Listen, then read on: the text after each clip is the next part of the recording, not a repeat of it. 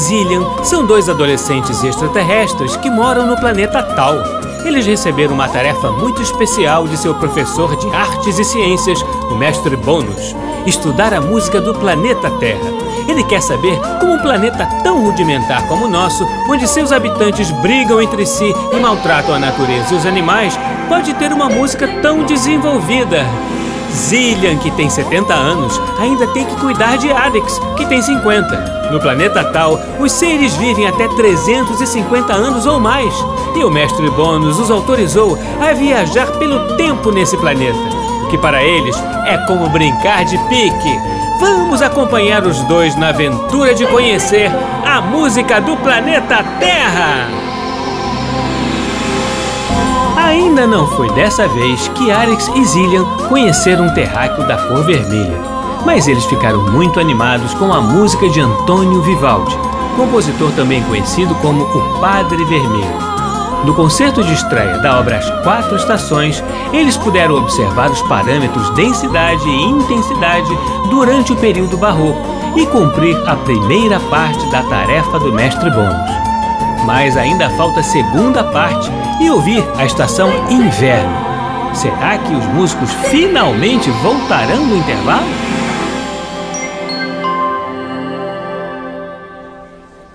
Caramba! Os humanos hoje estão demorando a se reabastecer. Parece que se passaram vários dias. Calma, Arix, sem drama. A gente é que está acostumado a parar e adiantar o tempo quando a gente precisa. Poxa, mas falta somente uma estação para terminar a obra do Sr. Vivaldi. Das quatro estações que ouvimos, só está faltando inverno. Acho que os terráqueos estão acumulando comida para o inverno. Como assim, Arix? Eu li que aqui na Terra é difícil produzir alimentos com temperaturas muito baixas. Por isso, os terráqueos e também os animais estocam comida produzida no verão e em outros períodos com temperaturas mais altas. Hum, que rudimentar. Vai entender? Eles ainda não têm tecnologia para alimentar todo o planeta, independente do clima. Os terráqueos têm um longo caminho pela frente. E nós também temos o nosso caminho para percorrer. Sorte que não é tão longo. Que caminho? Ué, nosso estudo sobre os parâmetros do som. Continuamos a investigar a intensidade e a densidade. Essa pausa está longa demais. Vou naquele local simpático onde é vendida a comida terráquea e ver se eles servem macarrão. Afinal. Arix, Podemos falar com o Sr. Vivaldi enquanto isso. Boa ideia. Mas, sinceramente, não parece comum esse tipo de atraso nos concertos. O próprio Sr. Vivaldi sabia que tinha perdido a hora. Senão, ele não estaria tão apressado quando o vimos correndo na rua, a caminho do teatro. Até o intervalo está longo demais. Acho que a gente acabou de descobrir o porquê. Ah, é realmente uma alegria poder ver a estreia de Quatro Estações e fico muito feliz com a recepção do público, mas é que temos que voltar. É, não vai ser dessa vez que conversaremos com o Sr. Vivaldi. Mas pelo menos o concerto vai recomeçar. Então vamos logo para os nossos lugares. O inverno vai combinar muito com o frio que está fazendo por aqui. Você prefere o calor? Não tenho preferência, mas achei curioso ressaltar isso. Afinal, para nós telinianos não faz muita diferença. O importante é a gente apreciar a música. Chegamos. Os músicos estão quase prontos. Já não era sem tempo.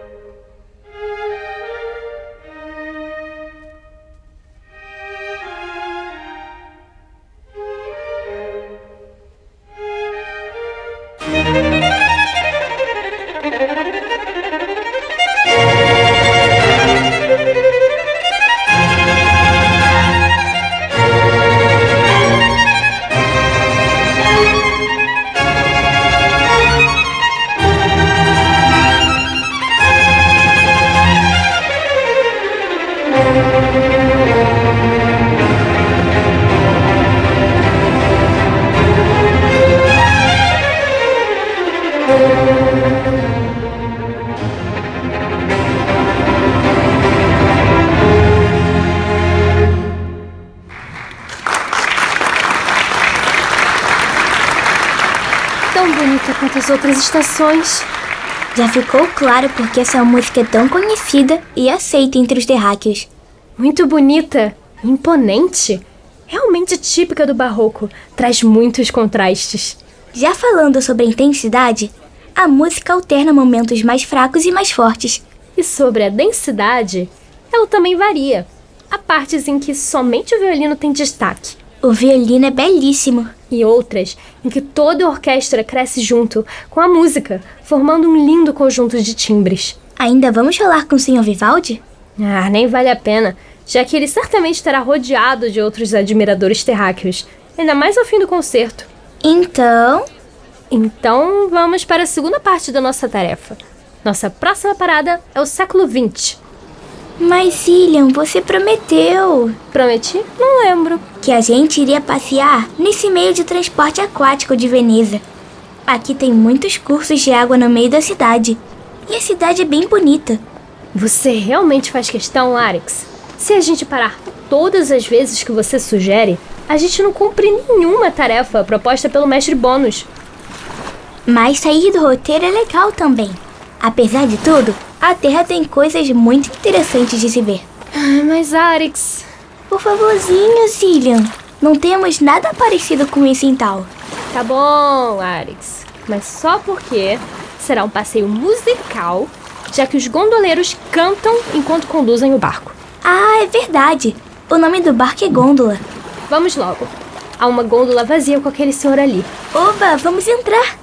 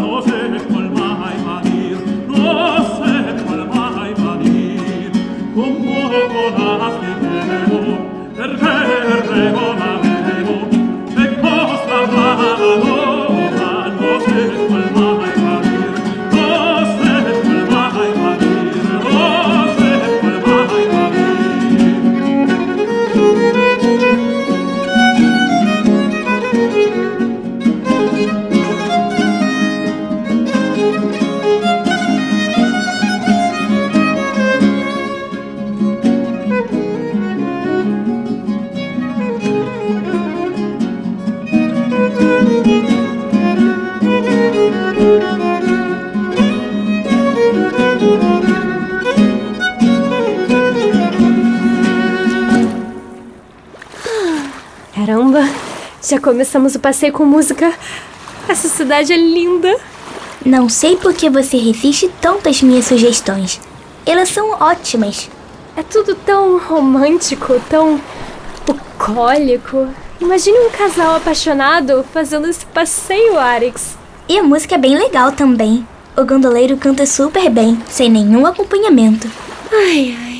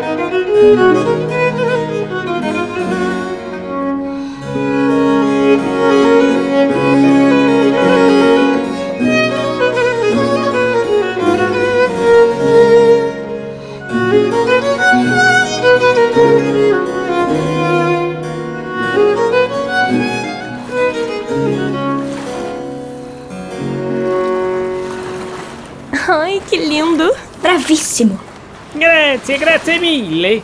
E querem dar outro passeio? Sim, claro! Ah, ah, não podemos, senhor. Precisamos seguir nossa viagem. Só mais um passeio. Só mais uma musiquinha. Não podemos, Arix. Temos ainda muito a fazer. Está bem, Zillian. Muito obrigada, senhor. Grazie. Prego, buon viaggio, arrivederci, ciao. Seguimos até nossa nave? Com certeza. Como chegaremos ao século XX de outra forma aqui na Terra? Onde ela está mesmo? A gente precisa passar a guardar as coordenadas, Zillian. Arix, pode ter certeza que isso está registrado no chip. Nossa nave é invisível. Seria muito fácil perdê-la. Estamos quase chegando. Afinal, onde ela está? Bem no centro de Veneza, na Praça São Marco. Ufa, chegamos. Um, dois, três e. Entramos! Vamos nos acomodar um pouco. É, depois de correr e esperar o Sr. Vivaldi, fiquei um pouco cansado. Gostaria de reabastecer, Zillian. E desde quando ficamos cansados, Arix? Desde quando descobri o macarrão e o macarrão. Bem, já tivemos nosso passeio de hoje e agora é voltar à nossa tarefa. O Sr. Vivaldi já nos ensinou muito sobre os parâmetros, Zillian. Não precisamos viajar mais uma vez. Arix, não estou te reconhecendo. Você está realmente absorvendo características terráqueas? E esta se chama preguiça. O que é isso? É um estado de prostração e moleza, de causa orgânica ou psíquica nos terráqueos. É que eu queria era passear mais, conhecer Veneza melhor. Então é outra característica. Procrastinação. Podemos ficar? Mas, Arix, nós vamos para uma outra cidade que também é bastante interessante. Se chama Budapeste. Está localizada na Hungria, aqui mesmo na Europa. Mas eu gosto da Itália, Zillian. E se eu te disser que li no chip que Budapeste é a junção de duas cidades? Como assim? Uma cidade se chamava Buda e outra se chamava Peste, e elas foram reunidas no século XIX. O que passa entre elas é um rio que se chama Danúbio. Não temos isso em tal. Uma cidade que se juntou a outra? E se eu te disser que esse rio inspirou uma grande valsa que se chama Danúbio Azul? Não te dá nenhuma curiosidadezinha para conhecer a cidade? Sim, né, Zillian? Um rio musical? Sim, e ele atravessa outro país que já visitamos, a Áustria. Foi um compositor chamado Johann Strauss que escreveu a valsa. É o rio Danúbio que une e separa as cidades. Então vamos logo, Zillian. O que estamos esperando? Somente você colocar as coordenadas. É pra já.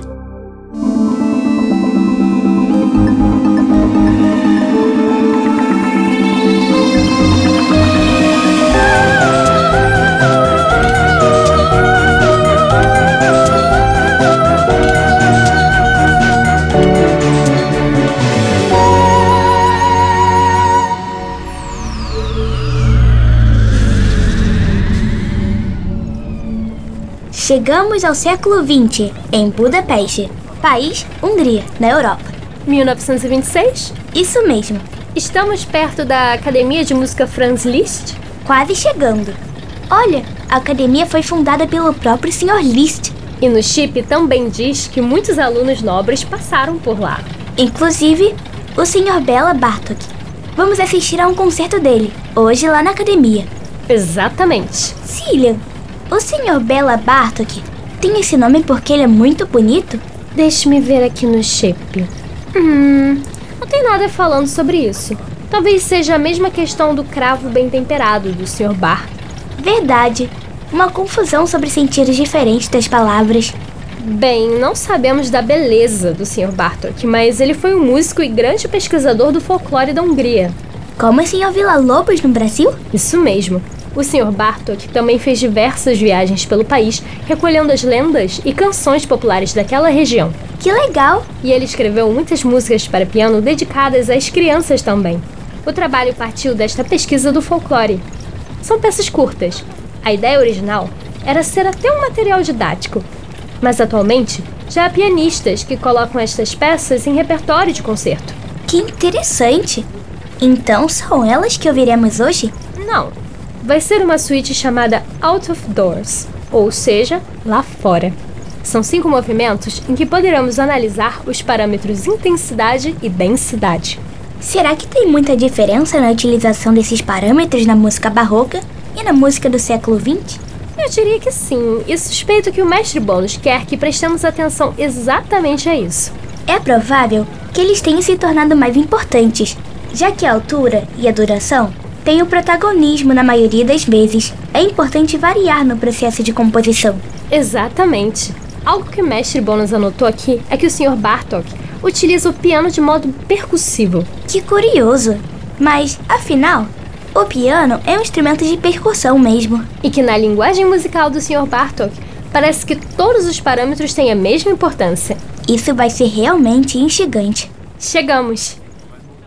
Que lugar bonito, Arix! Sim, aqui também tem um jeito de conservatório. Verdade, Arix. Mas agora é hora do concerto. Todos vieram para assistir à música do Sr. Bartok. Que prestígio! Zillian, essa música também é resultado da pesquisa do folclore da Hungria? Com certeza! A obra foi influenciada pela pesquisa. Depois da Primeira Guerra Mundial, entre 1914 e 1918, o Sr. Bartok não conseguiu viajar tanto para coletar o material que tanto desejava. Lá vem a guerra a trabalhar a música terráquea. Sim, não há como negar. Mas espere, quando essa música foi composta? Neste ano em que estamos, 1926. Oito anos depois do conflito, o Sr. Bartok não conseguia realizar o trabalho musical dele? Bem, essa região que chamamos de Hungria foi muito afetada pela Primeira e pela Segunda Guerra Mundiais. A impressão que eu tenho é que o nosso chip deve ficar com a memória toda ocupada com as guerras que ocorrem na Terra. A música deve ocupar apenas uma pequena parte. Enfim, dada a situação do Sr. Bartok, o ano de 1926 foi muito frutífero para compor obras para o piano, como a Sonata para Piano e o Concerto para Piano número 1, além da suíte Out of Doors, claro. Menos mal. Ah, vamos nos sentar ali. Alex, não tinha me dado conta de uma coisa. É o próprio Sr. Bartok que vai tocar sua suíte hoje. O mestre Bônus nos mandou para o momento certo. Oba, já vai começar. O Sr. Bartok já está no palco.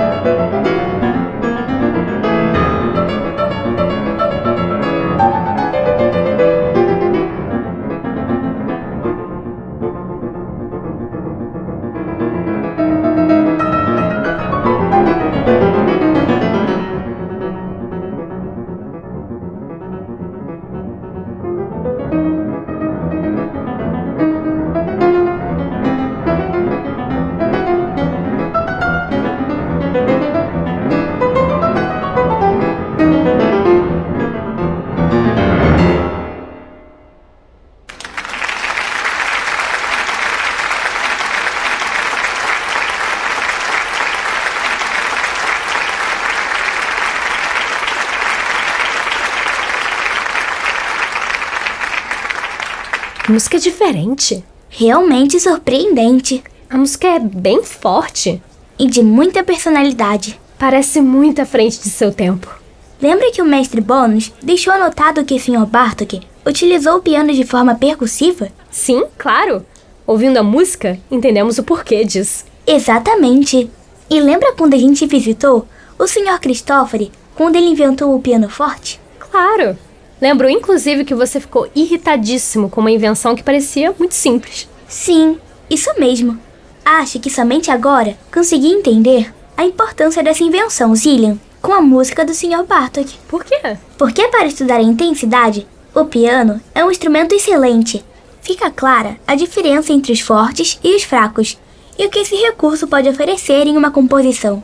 E utilizando o piano como instrumento percussivo, ele trabalha isso de forma muito variada. Exatamente. A densidade também me marcou muito.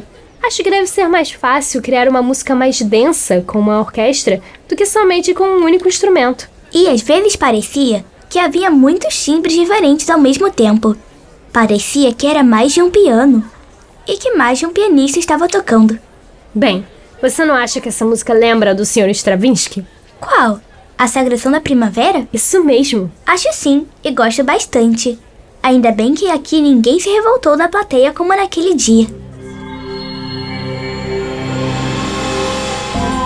Ainda bem que a plateia de Bela Bartok foi bem mais tranquila que a de Igor Stravinsky.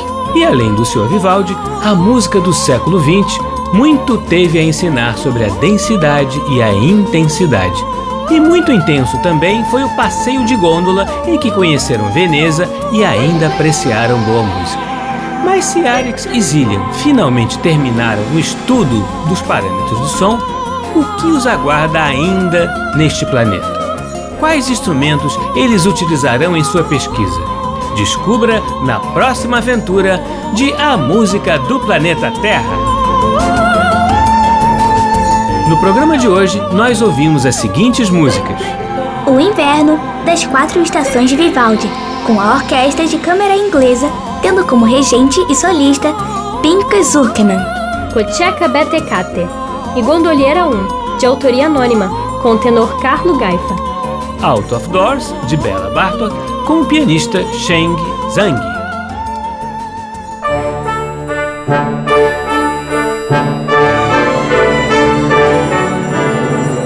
Programa Blim Blim Blom é uma criação de Tim Rescala. É escrito por mim, Maíra de Assis e Isabela Rescalo. Sonoplastia, Silas Mendes e Bruno Jardim no arquivo digital. A música do Planeta Terra tem Betina Fonseca no papel de Arix. Isabela Rescalo no papel de Zillian. E Tim Rescala nos demais papéis. Você também pode ouvir o nosso programa na internet no site macfm.ebc.com.br